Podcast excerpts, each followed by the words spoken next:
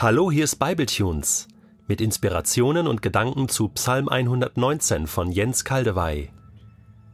Ich lese in der neuen Genfer Übersetzung Psalm 119 die Verse 105 bis 112. Dein Wort leuchtet mir dort, wo ich gehe. Es ist ein Licht auf meinem Weg. Ich habe geschworen und halte mich daran, die Rechtsordnung, in der sich deine Gerechtigkeit spiegelt, will ich treu beachten. Ich bin vom Leid sehr gebeugt, Herr. Schenk mir neue Lebenskraft durch dein Wort.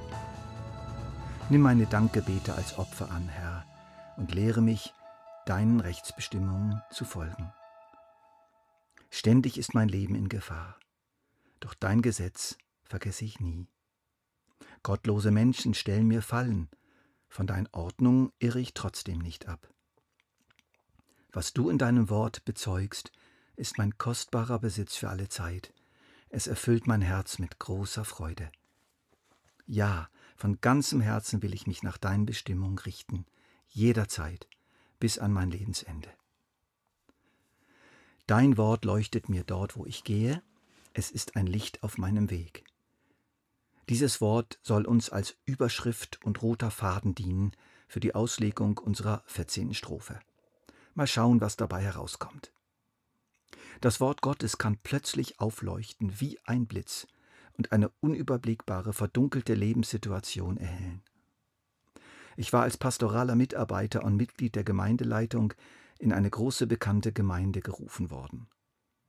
Nichts ahnend, dass vieles in dieser Gemeinde morsch geworden war und es im Untergrund erheblich kriselte, und so wurde in einer dramatischen Gemeindeversammlung ein Misstrauensvotum ausgesprochen, besonders gegenüber dem Hauptleiter. In der Folge trat die ganze Leitung zurück. Ein Mitleiter riet mir, sinngemäß, Jens, kündige sofort. Wenn du deine Stellung nicht kündigst, werden die Leute das so verstehen, dass du den Chefposten willst. Das nahm ich ernst. Am nächsten Tag wollte ich meine Kündigung schreiben und abschicken.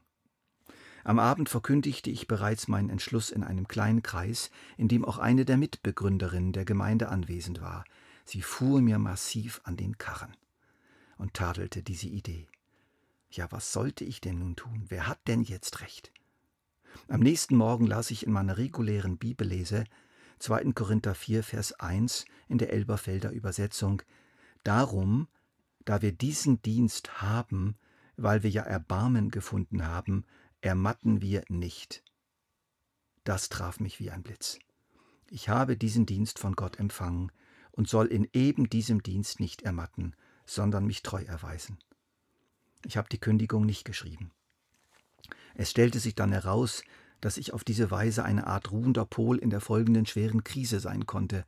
Später wurde ich wieder in die Leitung berufen, zwei Jahre später als Gemeindeleiter, und acht Jahre später sandte mich eben diese Gemeinde aus zu meinem übergemeindlichen Dienst als Bibellehrer, und ich bin heute noch mit ihr freundschaftlich verbunden.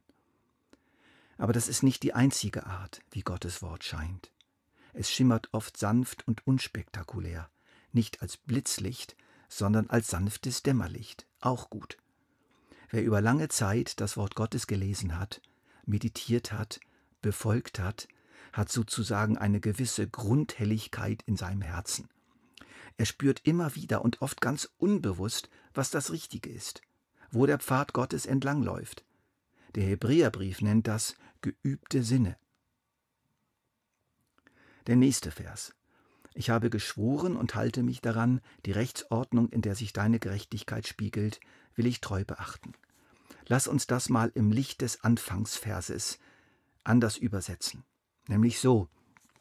Unter keinen Umständen will ich das Licht des Wortes, diese wunderbare kleine Flamme, in meinem Herzen ausgehen lassen. Stellt euch einen Menschen vor, in einer Höhle unterwegs. Plötzliche eisige, scharfe Luftzüge machen sich bemerkbar. Irgendwo ist der Ausgang. Doch die Taschenlampe ist erloschen. Er findet in seinem Gepäck noch Streichhölzer, ein Glas, eine Kerze. Er zündet die Kerze an, stellt sie in das Glas, nimmt es in die Hand und trägt es vor sich her. Sorgfältig, behutsam.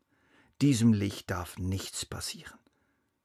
So sollen wir mit dem Wort Gottes umgehen. Weiter heißt es, ich bin vom Leid sehr gebeugt, Herr, schenk mir neue Lebenskraft durch dein Wort. Es ist so dunkel in mir, Herr. Bitte mach es wieder hell durch dein Wort. Im Zuge einer Krebserkrankung mit ungewissem Ausgang saß meine Frau mit verdunkeltem Gemüt morgens im Bett, als sie in ihrer Bibellese auf dieses Wort aus Jesaja stieß. Du wirst dich nach ihnen umsehen, aber sie nicht mehr finden. Alle deine Feinde verschwinden und werden zu nichts. Da wurde es hell in ihr. Sie spürte, dass ihre Feinde die Krebszellen waren. Sie würde sich nach ihnen umsehen, aber sie nicht mehr finden. Das Licht dieses Wortes erhellte ihre Stimmung und gab ihr neue Lebenskraft. Und ich freue mich, dass ich, das ist jetzt 20 Jahre her, eine gesunde, fitte Frau habe, die immer noch jeden Morgen im Schlafzimmer treu am Wort Gottes festhält. Nimm meine Dankgebete als Opfer an, Herr, heißt es dann weiter. Nimm meine Dankgebete als Opfer an. Ihr habt sicher schon mal etwas von den schwarzen Löchern im Weltraum gehört. Unendlich verdichtete Massen, die jedes Licht, das sie trifft, verschlingen. Sie reflektieren nichts. Oft verhält sich der Mensch Gott gegenüber so. Sein Licht trifft sie, sein Wort, seine Güte, die Wunder seiner Schöpfung, aber es kommt nichts zurück, gar nichts. Nimm meine, Dankbar, mein, nimm meine Dankgebete als Opfer hin, Herr. Hier wird das Licht reflektiert. Es wird zurückgegeben an Gott, zu seiner Freunde, Freude. Das Wort findet ein Widerhall. Ständig ist mein Leben in Gefahr, doch dein Gesetz vergesse ich nie. Gottlose Menschen stellen mir Fallen, von denen dein Ordnung irre ich trotzdem nicht ab. Ja, ich bin in einer gefährlichen Situation. Die Absturzgefahr ist groß. Doch ich lege die kleine Laterne deines Wortes nicht aus der Hand. Hege und pflege sie und sehe immer noch genug, um den Gefahren auszuweichen. Für uns kann das heißen, auch dann das Licht des Wortes Gottes suchen, wenn es sehr schwierig oder riskant ist. Wie kann es sein, dass wir oft zu bequem dafür sind, während andere sogar sein Leben dafür aufs Spiel setzen? Danke, Vater, für dein Wort. Was du in deinem Wort bezeugst, ist mein kostbarer Besitz für alle Zeit. Danke, Vater, dass du uns mit deinem Wort nicht nur eine Fackel gegeben hast, die eine Weile brennt und dann abgebrannt ist, sondern eine unzerstörbare Lampe, deren Birne nicht kaputt gehen kann und deren Batterie sich niemals erschöpft, sondern sogar immer noch stärker wird, je mehr man die Lampe braucht. Danke, Vater, für dieses Wunderwerk göttlicher Technik, das ich für alle Zeit behalten darf. Ja, von ganzem Herzen will ich mich nach deinen Bestimmungen richten, jederzeit bis an mein Lebensende. So schließt unsere Strophe, und hier hat mich die neue Genfer Übersetzung tüchtig geärgert. Sie lässt nämlich die knackige hebräische Schlussformulierung, die letzten drei Worte im hebräischen Text, völlig unberücksichtigt. Für ewig Lohn. Die Konzentration des hebräischen Textes ist unübertrefflich. Für ewig Lohn. Es lohnt sich einfach, das Wort Gottes bei sich zu haben und es leuchten zu lassen. Warum? Erstens, du kommst vorwärts auf dem richtigen Weg. Zweitens, du kommst an und Ziel aller Ziele.